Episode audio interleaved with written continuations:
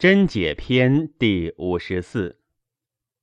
皇帝问曰：“愿闻九真之解，虚实之道。”岐伯对曰：“次虚则实之者，真下热也；气实乃热也。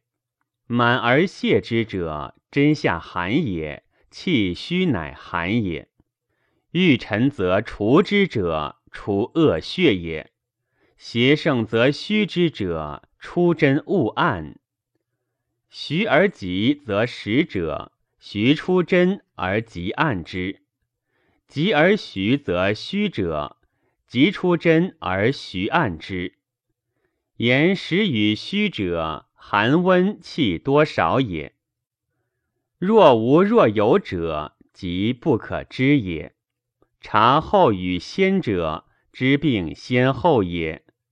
为虚与实者，公勿失其法；若得若失者，离其法也。虚实之要，九真最妙者，为其各有所宜也。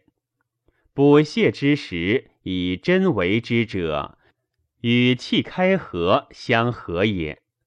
九真之名，各不同行者，真穷其所当补泻也。次时虚其虚者，留真阴气隆滞，乃去真也。次虚虚其实者，阳气隆滞，真下热，乃去真也。精气已至，慎守勿失者，勿变更也。深浅在志者，知病之内外也。近远如一者，深浅其后等也。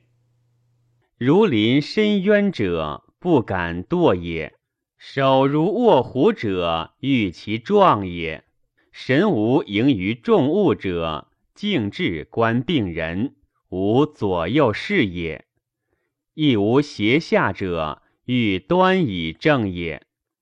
必正其神者，欲瞻病人目，治其神，令气易行也。所谓三里者，下溪三寸也；所谓夫之者，举息分易见也。巨虚者，敲足横独线者，下廉者，线下者也。